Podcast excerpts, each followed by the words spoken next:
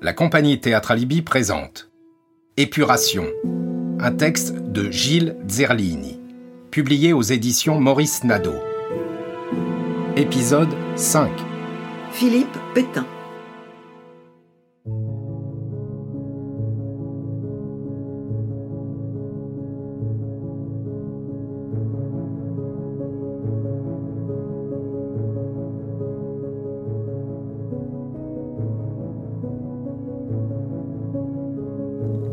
On était le 4 décembre 1940 et Philippe vint à Toulon, place de la Liberté. Ah ça, il y avait du monde, vraiment du monde. Philippe, le vainqueur de Verdun, celui qui avait arrêté la boucherie. Oh, pour sûr, on l'admirait, quel courage il avait, à son âge. Franchement, je le trouve un peu gonflé, Philippe, et ce pour de nombreuses raisons. D'abord, il se présente comme le vainqueur de Verdun, bon, ça, on le lui concède, bien qu'il n'y fût pas tout seul, mais de là à devenir chef de l'État. Et puis, à le voir comme ça, toujours habillé en uniforme, comme s'il débarquait du front et qu'il n'avait pas eu le temps d'enfiler un costume de ville. Oui, je trouve cela un peu déplacé, inélégant. D'ailleurs, à propos de costume, Churchill ne s'y était pas trompé quand, excédé par celui de De Gaulle, il lança le fameux Tout le monde ne peut pas se déguiser en soldat inconnu. Mais là n'est pas la causerie ni le personnage. Il ne faut pas confondre Philippe et Charles, bien que tous les deux habillés en militaire à la ville comme à la campagne. Philippe, donc, portait aussi un galure rempli de feuilles d'or et surmonté de pourpre. On disait qu'il était maréchal. Maréchal Ferrand Le peuple français La fameuse statue de la liberté tout en haut de la place, monument de la fédération, une belle femme, en l'occurrence un peu masculine, affichant une morgue appuyée. Devant elle, ils ont dressé un paravent sur lequel il y a le portrait de Philippe Pétain, entouré de bleu et de rouge. Lui, il est dans le blanc, et le blanc est beaucoup plus large que les deux autres couleurs du drapeau.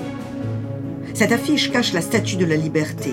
Ils ont caché son corps de femme, mais surtout les tables qu'elle tient à la main, sur lesquelles sont inscrits les droits de l'homme et du citoyen.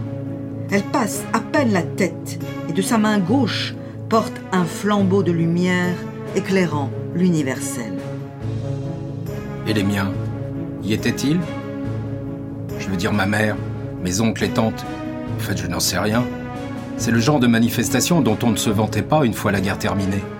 Jamais je n'ai entendu lors d'un repas de famille Moi, je suis allé applaudir le maréchal Pétain sur la place de la Liberté en 40. De quoi jeter un froid D'arrêter tout mouvement de cuillère devant la coupelle d'île flottante. De quoi couper l'appétit de chacun.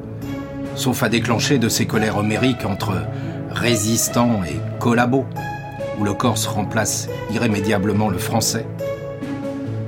Bien sûr que Louis était là béret vissé sur la tête. Impeccable costume. Il était passé chez le coiffeur le jour d'avant. Moustache parfaitement taillée, air martial, tout prêt pour l'escroquerie. L'autre, le Philippe, leur serre la soupe dans son discours. Il leur donne du bon compagnon d'armes. Et ça, ça tire les larmes. Pour peu que tu te mettes à penser aux camarades restés là-bas.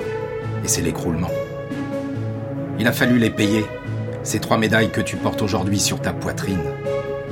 Chemin des Dames et tout le cinéma. Et des villages qui sont même plus sur la carte, tellement qu'ils ont avalé d'obus et des corps disparus à jamais qui engraissent la terre. Tellement fou que l'on a inventé une autre escroquerie, le soldat inconnu, un symbole parfait. Le corps n'existe plus, alors on baptise un corps choisi au hasard, et on rend hommage à ceux qui ne sont plus et qui n'y sont plus. C'est à vomir.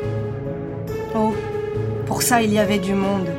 La place et le boulevard de Strasbourg étaient noirs. Ça débordait de gens à toutes les fenêtres de tous les bâtiments. Il y avait des têtes collées les unes aux autres le long des trottoirs. Les enfants des écoles sur tout le parcours. Y étais-tu, maman? Et puis des scouts toujours prêts à secouer des petits drapeaux. Il y avait des veuves de la Grande Guerre, des gueules cassées, de toutes les formes, de ceux qui font peur aux enfants. Il y avait des mutilés de guerre avec leurs véhicules à roulettes, plus de jambes, plus de bras. Plus d'œil, plus du tout de jambes, plus du tout de bras, plus d'yeux, plus de visage, plus de morale, plus de cerveau. Ceux qui étaient devenus fous, on les avait laissés à Pierrefeu et à la Valette, de peur qu'ils ne mettent la panique avec leurs baves et leurs mots inaudibles, plus proches de l'aboiement que du langage des hommes, avec leurs cris d'animaux. Oui, d'animaux.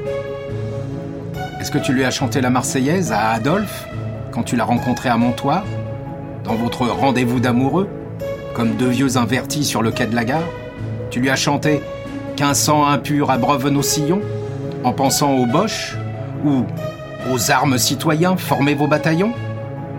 Ben non. Tu étais bien content de te débarrasser de tout ça, à ce moment-là À la poubelle, la révolution de 1789 et ses principes l'égalité, le reste. Maintenant, on va bouffer de la révolution nationale. C'est pour ça, Philippe, que je te trouve particulièrement gonflé d'avoir utilisé le drapeau et l'hymne de la révolution.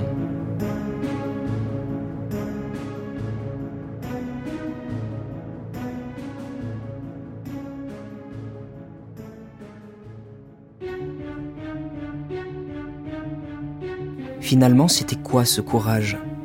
Celui qui t'a animé durant les années de guerre, celui qui t'a permis de sortir de la tranchée en hurlant? C'était la peur du pistolet d'ordonnance de l'officier, cette sale gueule noire du borgne 8 mm originaire de Saint-Étienne, ou la honte d'être traité de peureux par tes frères d'armes, l'estime des autres, ton image. Le courage du guerrier, c'est comme un demi-suicide répété plusieurs fois, ou peut-être, au fond de nous, ce désespoir latent une sorte d'abnégation face à l'absurdité de la vie, un abandon sous le flot de cette bile noire qui nous fait désespérer, languir et nous endormir doucement à la volonté, au désir de changement et à l'amour. En fin de compte, c'est peut-être ça le courage, un désespoir en action.